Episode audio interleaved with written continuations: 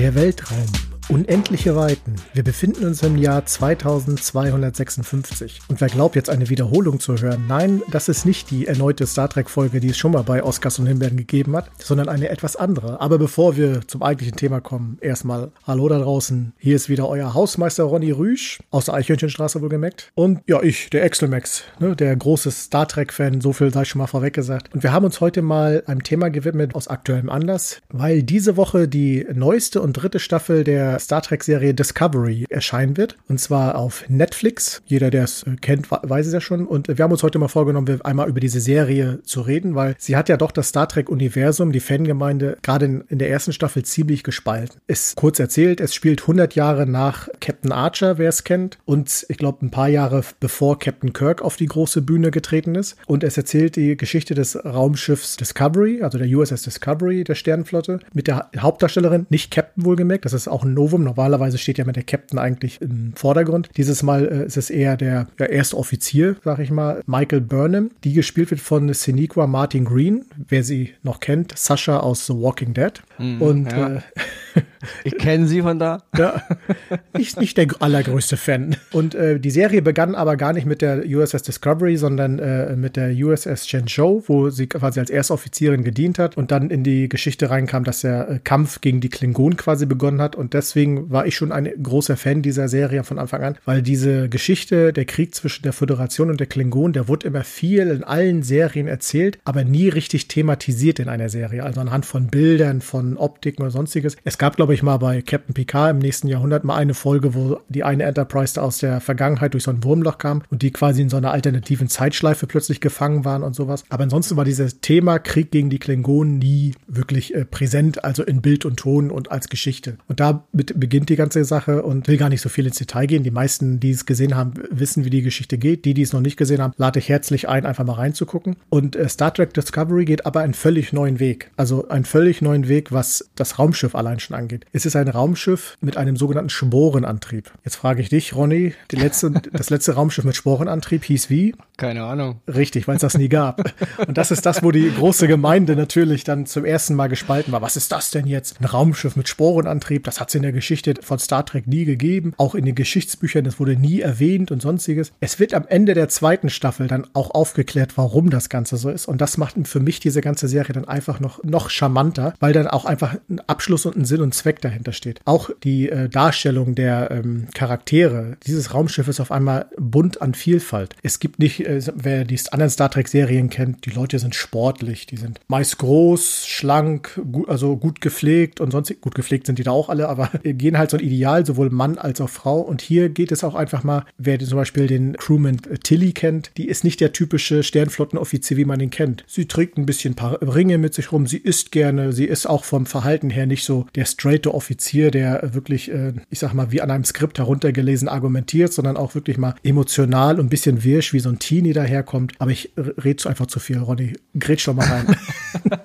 ja, ich finde gerade, dass die, mit dem Spornantrieb hat mich also beim Anfang gar nicht so gestört als mhm. Star Trek-Fan, weil ich dachte mir schon, klar, das werdet ihr schon irgendwie lösen. Mich stören mehr so, und, und sie haben es ja dann auch, wie du schon sagst, ja. am Ende der zweiten Staffel auch eben super gelöst, warum diese Dinge eben nicht bekannt waren in, in einem Universum, wie wir es halt kannten bei Kirk und Picard und Co. Mich haben viel mehr so Sachen gestört wie zehn, eine der, der zehn handelt auf dem Holodeck. Ja, mhm. also die, die Discovery hat aber immer ein Holodeck und das gab es eben zu Kirk-Zeiten noch nicht. Ja. Und deswegen, es wird, wird, wurde bei Picasso als Novum eingeführt und das ist eben ein bisschen affig. Also mich stören, so, mich stören halt so Dinge, die so klar, die es eigentlich noch auf keinen Fall gegeben hat. Mhm. Und da kann mir auch keiner erzählen, die da ja nun, natürlich müssen wir jetzt hier spoilern, wer die Serie noch nicht kennt, der kann jetzt abschalten. Nur weil die Discovery am Ende eben verschwindet und weil eben auch das, das Sporen-Ding ein Geheimnis war, hatte sie eben auch schon die Holodeck-Technologie. Finde ich affig, tut auch im Drehbuch kein Not solche, solche Szenen einzubauen, das hat mich mhm. viel mehr gestört. Dasselbe ist auch, was du gerade ansprichst, ist schon die körperliche Sache der Leute in Star Trek. Ich meine, wir leben hier in einer, wir sehen hier eine Zukunft, die mehrere Jahrhunderte und da sollten die Leute schon wissen, wie man sich gut ernährt und gewisse Dinge. Also das war schon immer ein Teil dieser Welt. Ich bin auch immer kein Freund in diesen Zukunftswelten, so ein Abbild unserer heutigen Gesellschaft zu kreieren. Also nicht so offensichtlich. Mhm.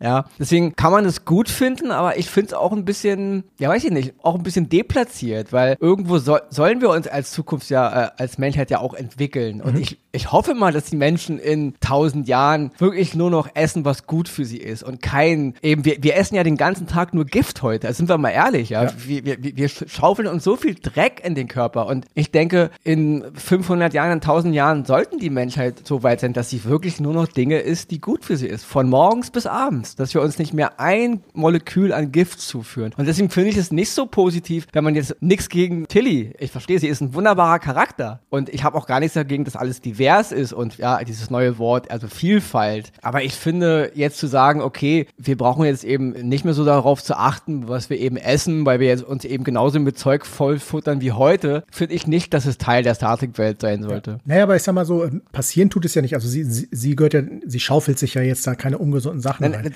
Sie nein, ist das halt, meine ich ja nicht. Sie, sie ja. ist halt nicht von der Figur her die klassische Frau auf einem Raumschiff, ne? Ist mir schon klar. Natürlich, ich will ja, ich will ja auch niemanden hier ans Bein pinkeln. Natürlich ist nicht jedem von, von Gottes Gen gegeben, dass wir eben alle schlanke, durchtrainierte Menschen sind. Einige Menschen, die super gesund essen, können eben auch zunehmen oder haben eben auch körperliche Geschichten. Das ist mir alles schon klar. Mhm. Ich finde nur, dann sollte es aber auch, auch unter, unter dem Aspekt verkauft werden. Dann thematisiert das, dass es hier ein körperliches Problem gibt, was man eben irgendwie dann nicht verändern kann oder was man nicht beeinflussen kann. Aber es kommt für mich hier schon so ein bisschen so rüber nach dem Motto, ja, äh, ich, ich esse schon ein bisschen gerne. Also es, der, der Charakter kommt für mich nicht so rüber, als hätte er jetzt irgendwie ein biologisches oder, oder ein medizinisches Problem. Er kommt für mich so rüber, als ob sie gerne aus Frust mal gerne einen, einen reinschaufelt. Aus Emotionalität. Und, und, genau. Und das finde ich halt ein bisschen, bisschen dämlich, ja. ja. Aber also, sie merkt es ja selber und fängt dann ja auch an Sport zu machen, weil um ihren Offizierspatent weiterzuhalten, genau. muss sie ja das was für sich nämlich. tun. Ja. Genau, das ist es nämlich, weil es gibt ja diese Szene, wie sie halt damit mit Michael auch äh, eben sorgt. Also ist es schon so wie die beste Freundin heute, mhm. die ihrer anderen Freundin, die halt ein paar Funde zu viel hat, ihrer Meinung nach, jetzt zum Sport animieren will. Also wir, wir verlagern im Grunde eine, eine Sache aus der heutigen Zeit in die Welt der Zukunft. Mhm.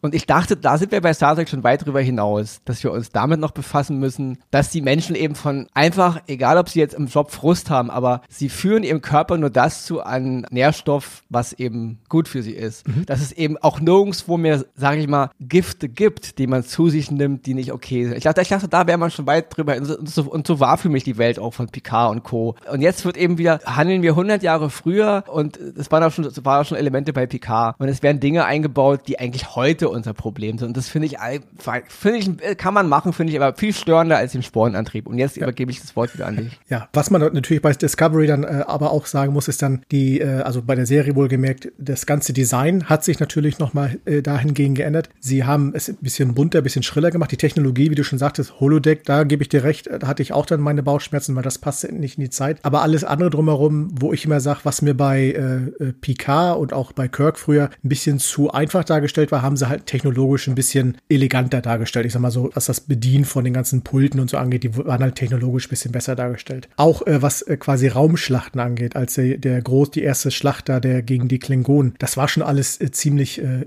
wie soll man sagen, also deutlich der Technologie von heute geschuldet. Also ich sag mal, früher, wenn man uns daran erinnert, bei Deep Space Nine, die großen Schlachten gegen das Dominion, das war noch eher ruhiger und äh, langsamer. Man konnte das gut verfolgen. Heute war das, ist das dann eher, wo es richtig von ja, allen Seiten blitzt und so. Was ich nicht schlimm finde. Ich, aber ich muss, muss ich wirklich kurz mal reingerätschen, weil es gibt eine Folge, Favors the Bold heißt sie im Original. Ich weiß nicht mehr jetzt. Also das ist eine ganz große Schlacht bei Deep Space Nine mhm. zwischen dem Dominion, den Klingonen, den Romulanern und wie sie alle heißen. Mhm. Und das, das habe ich mal im Kino gesehen, in so einer What We Leave Behind Dokumentation von Ivor Stephen Bear. Und da wurde diese ganze Schlacht, diese Szenerie mal in HD fürs Kino gemacht. Okay. Und diese Schlacht ist hundertmal größer und hundertmal mehr Rambazamba als alles, was ich bei Discovery gesehen habe. Es war zwar ein bisschen optisch ein bisschen geiler und die Schiffe waren ein bisschen bunter und so, aber diese Schlacht in dieser einen Folge von Deep Space Nine, wie gesagt, Fortune Favors the Bold, ist immer noch eine der krassesten Raumschlachten, die mhm. ich jemals, nicht mal die Anfangsschlacht von äh, Episode 3 über Coruscant fand ich vom Bombast her ja. so krass wie diese Schlacht, also in dieser Folge von Deep Space Nine. Und die Serie ist schon ein bisschen älter. Aber nur mal kurz so, Je, sorry. Da, da, haben wir uns wahrscheinlich auch falsch verstanden im Sinne, weil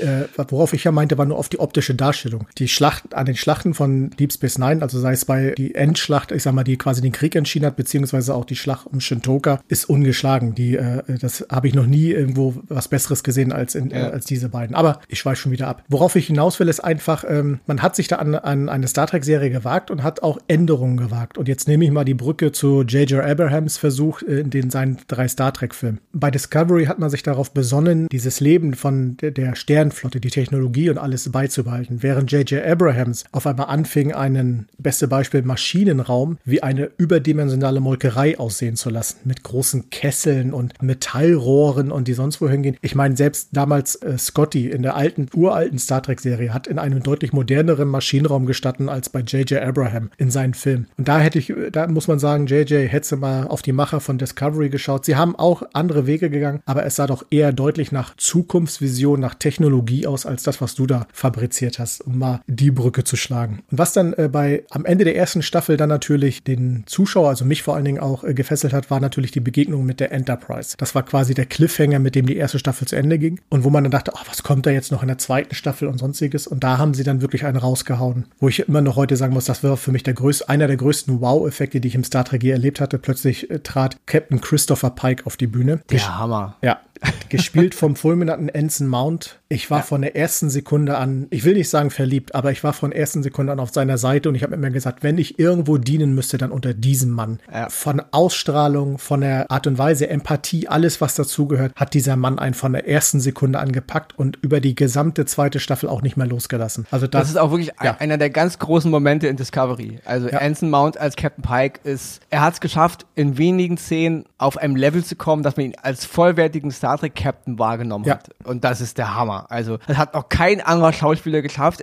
Also, alles, was wir je gesehen haben bei, bei, bei Star Trek, mhm. hat noch nie ein Schauspieler es geschafft, so schnell, so auf einem Level zu kommen, dass man ihn sofort in, klar ist der, der Charakter von Christopher Pike schon bekannt. Man ja. hat ihn schon von anderen Schauspielern gesehen. Aber die Darbietung von Mount haut innerhalb von zwei Minuten rein. Mhm. Er ist sofort bei Kirk, er ist sofort bei Picard, er ist bei Shatner, er ist bei Stewart in ein, zwei Szenen und das ja. ist der Hammer. Und auch dieses gesamte, weil man dachte sich dann so, naja, wird die Enterprise jetzt irgendwie der Discovery die Show stehlen? Nein, wurde super umgesetzt. Die Enterprise hatte Probleme, war erstmal außer Dienst quasi gestellt und Pike übernahm das Kommando der Discovery und führte das dann quasi durch die zweite Staffel durch. Wie gesagt, da werden wir jetzt auch nicht so viel spoilern, aber wie er allein mit den ganzen Charakteren auf dem Schiff harmonierten, die ja in Staffel 1 eine ganze Menge erlebt haben, äh, Reisen in, in Spiegelwelten, ähm, äh, Freunde verloren und all die ganzen Geschichten und dann in Staffel 2 an der Seite von äh, dem großen Christopher Pike dienen durften, um die, die eine der größten Verschwörungen Entwicklungen, die es in der Föderation offenbar durch technologische Eingriffe äh, gegeben hat, zu klären, großartig gemacht. Also das ist wirklich, das hat mich gefesselt und das ist auch eine Staffel, die ich mir öfter schon angeschaut habe, weil ich einfach von dieser ganzen Art und Weise gepackt war und weil ich auch immer wieder noch neue Dinge in den im, im äh, Anschauen immer wieder gesehen habe und ich da einfach ein riesengroßer Fan, wirklich in der zweiten Staffel noch ein größerer Fan von der Discovery überhaupt wurde, als ich es vorher schon war. Und deswegen. Ja. Ähm, und auch hier muss man sagen, im Gegensatz zu der neuen Serie von Picard, die wir mhm. ja schon besprochen hatten, die ja. wir ja beide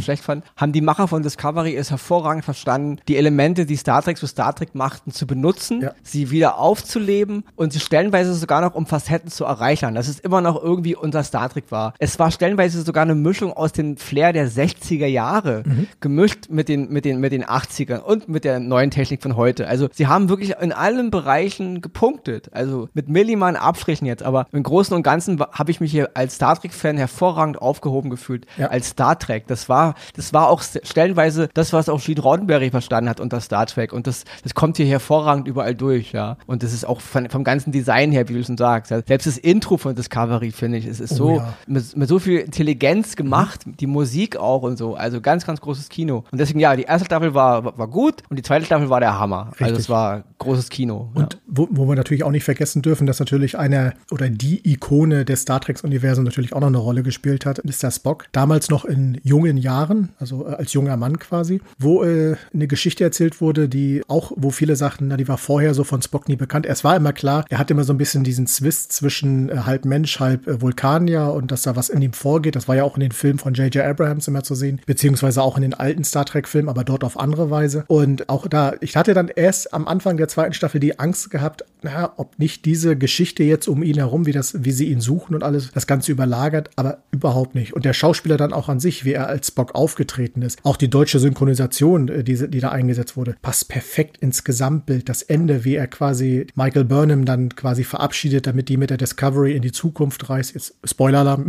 Ne? Ja gut, haben wir ja schon gesagt. genau. Ja.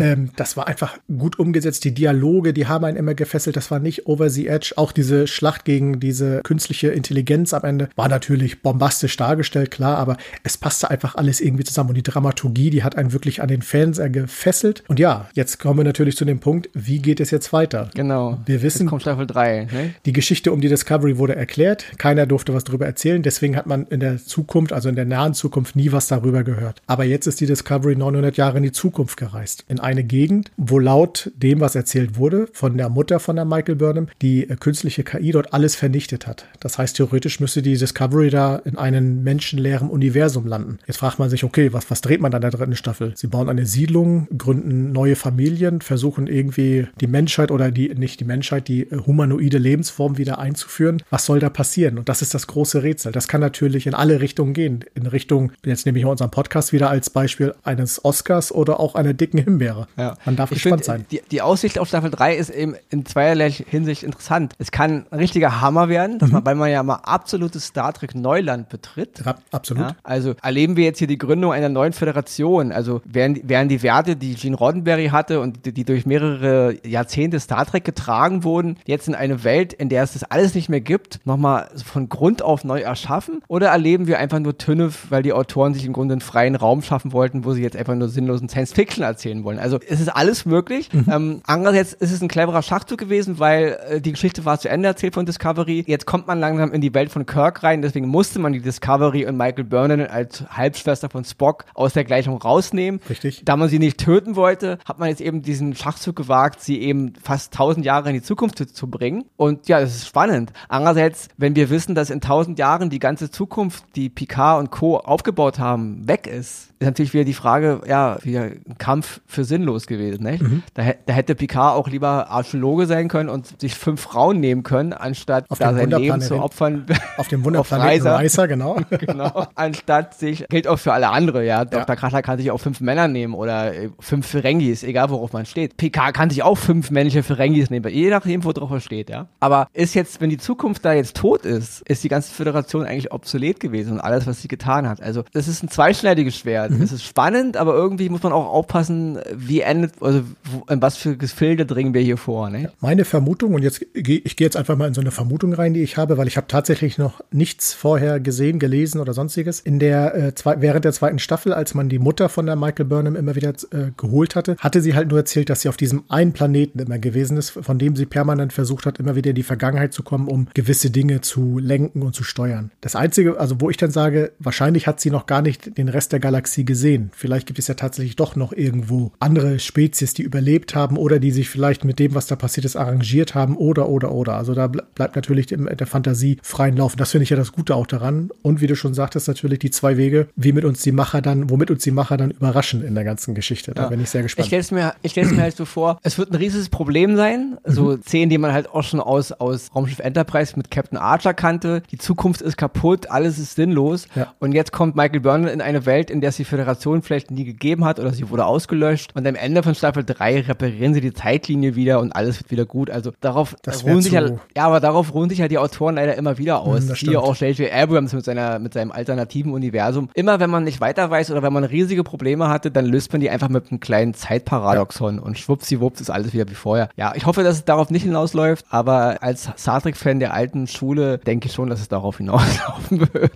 Wir werden sehen. Spannend bleibt auch natürlich noch, äh, was, ob die Geschichte um Captain Pike und der Enterprise aus seiner Crew, ich denke nur an den ersten Offizier, die ich auch hervorragend, sie hat nur eine kurze Rolle gespielt, aber auch großartig Super. umgesetzt wird. Ja. Und, und was eine Hommage an Major Barrett auch, ja. also aus dem allerersten Star Trek äh, Film Käfig, oder ne? Folge. Das ist auch da. Das war ganz ja. tolle Performance. Es war, es war 60s irgendwie.